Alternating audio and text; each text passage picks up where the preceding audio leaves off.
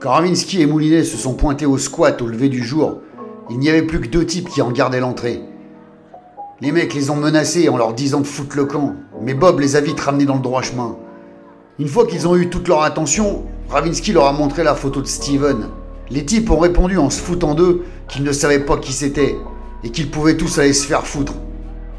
Après une double ration de taloche dans le museau, un savatage d'oignons en règle et une livraison de 500 grammes de viande crue dans leur gueule, un dégus qui s'était pissé dessus a miraculeusement retrouvé la mémoire et leur a raconté une belle histoire, malgré les menaces de son pote qui lui disait de fermer sa gueule et de ne rien dire. C'est fou comme un peu de psychologie et le canon d'un automatique enfoncé au fond d'une gorge peuvent délier les langues et installer un climat de confiance. D'après lui, le type sur la photo s'appelait Simon. C'était le pote d'un gars du squat. Il s'était pointé un jour de sa part. Et il leur a déballé toute l'histoire. Ce mec a débarqué au squat avec une femme, deux marmots et un kleps. Et le mec nous a demandé, le fameux Simon, de garder les gamins quelques jours, avec l'interdiction absolue qu'ils sortent du squat, et qu'on ne le regretterait pas. Il est parti avec la femme, et ils sont revenus au bout de huit jours à peu près. Simon nous a filé 25 000 euros, en nous demandant de garder la femme et les gosses encore un mois au squat, sans qu'ils sortent évidemment. Ensuite, on n'aurait qu'à les foutre dehors en leur bandant les yeux pour aller les larguer en pleine cambrousse, et ils nous refileraient encore 25 000 euros. Où est-ce qu'ils sont s'énerva Ravinsky en lui filant une grosse tarte dans la gueule? Ils sont ici, enfermés dans l'appartement, au quatrième, mais ils n'ont manqué de rien, ils n'ont pas été violentés, je vous jure. Il y a même des filles qui ont fait la classe au mioche. Bob a soulevé à 20 cm du sol le type qui menaçait son pote et l'a collé contre le mur comme un foutu tableau. Il lui a dit Tu vas nous conduire tout de suite à cet appartement. Sinon, je te promets que tu mangeras de la soupe le restant de tes jours. On est bien d'accord, grosse merde Oui, monsieur, a répondu le type. Bien, fiston, c'est la bonne réponse. Allez, go, on y va. Ils sont entrés dans le squat en poussant les deux types devant eux pour ouvrir la marche. Tout se passait bien jusqu'au premier étage où les choses sont parties en autre boudin. Le mec que Bob avait menacé s'est mis à hurler d'un coup qu'il était pris en otage par deux mecs et une gonzesse. Il s'est tourné vers Bob et lui a dit en ricanant vous savez pas où vous avez mis les pieds, bande de connards. Vous ne sortirez jamais vivant d'ici. Je me suis sorti d'endroit dont t'as même pas idée, mon canard, lui a répondu Bob en lui explosant la courge avec la crosse de son flingue. Moulinet et Ravinsky n'ont pas aimé le bruit des os de la mâchoire qui se fracassaient. Le type s'est effondré comme une merde en hurlant à côté de son pote qui pleurnichait à genoux. Ils ont entendu des types monter les escaliers et d'autres les descendre. Ils étaient pris au piège comme des putains de Gaspard. Le mec qui pleurnichait s'est mis à gueuler. Ils sont là, au premier étage, ils viennent pour. Ils n'ont pas su ce qu'il allait dire, car Ravinsky lui a envoyé son genou en pleine gueule pour qu'il la ferme. Moulinet a demandé à Bob ce qu'il faisait maintenant. Bob a gueulé On continue, on monte Deux types particulièrement véloces les rattrapaient dangereusement. Moulinet et Ravinsky se sont regardés et se sont arrêtés brutalement en se retournant. Emporté par son élan, le premier Gus, qui n'a pas pu s'arrêter, s'est jeté sur le taser de Ravinsky, qu'il a grillé comme une merguez. Et son pote a pris le pied de Moulinet dans les burnes à une vitesse supersonique. Je crois bien que ses testicules lui sont sortis par les yeux.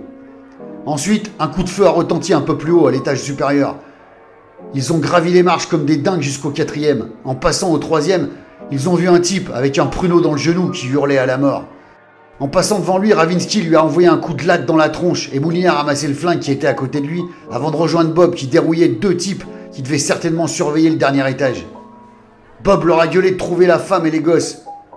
Moulinet et Ravinsky ont ouvert tous les apparts du palier à grands coups de latte et ils ont finalement trouvé dans le dernier au bout du couloir. Bob les a rejoints en courant et ils se sont barricadés dans l'appart sous le regard terrifié de Sandrine et des enfants. On vient vous tirer de là, leur a dit Ravinsky. Des types montaient les escaliers en hurlant. Maintenant, a dit Moulinet en se marrant nerveusement, il va falloir qu'on redescende tous vivants de ce bordel. Ravinsky a rassuré Séverine et les enfants en leur expliquant que c'était Thomas qui les avait engagés pour les retrouver. Je croyais qu'ils allaient nous tuer, Octa Sandrine, des sanglots plein la voix. Nous sommes enfermés ici depuis des semaines. Quand Moulinet lui a demandé où était passé le fameux Steven, Séverine s'est mise à pleurer. Ravinsky a dit à Moulinet de la fermer, qu'il verrait tout ça plus tard, que c'était pas le moment de poser des questions. Pour l'instant, il fallait trouver une solution pour qu'ils sortent tous vivants d'ici. Les squatteurs arrivaient en nombre pour leur faire la peau et récupérer leur gagne-pain. Bob balançait tous les meubles qu'il trouvait contre la porte pour les empêcher d'entrer, tout au moins les ralentir. Les mecs de l'autre côté leur hurlaient la liste des choses sympathiques qu'ils comptaient leur faire une fois qu'ils auraient enfoncé la porte. Les enfants étaient terrorisés. Ravinsky et Séverine s'étaient mis autour d'eux pour tenter de les calmer et de les rassurer. Tu me filerais pas un coup de main, Moulinet a crié Bob en déplaçant une énorme armoire. Les squatteurs doivent sûrement être défoncés au crack pour beugler comme ça. Quand ils ont eu mis tout ce qu'ils ont trouvé devant cette foutue porte, Moulinet s'est discrètement penché vers Bob pour ne pas que les enfants l'entendent et lui a demandé C'est bien joli tout ça, le déménagement et tout le bordel, mais on fait quoi maintenant, Big Bob? Au moment où il disait ça, un de ces enfoirés de squatteurs avait réussi à faire un trou dans la porte pour y passer son avant-bras et il tentait d'ouvrir la serrure à l'aveuglette, le con.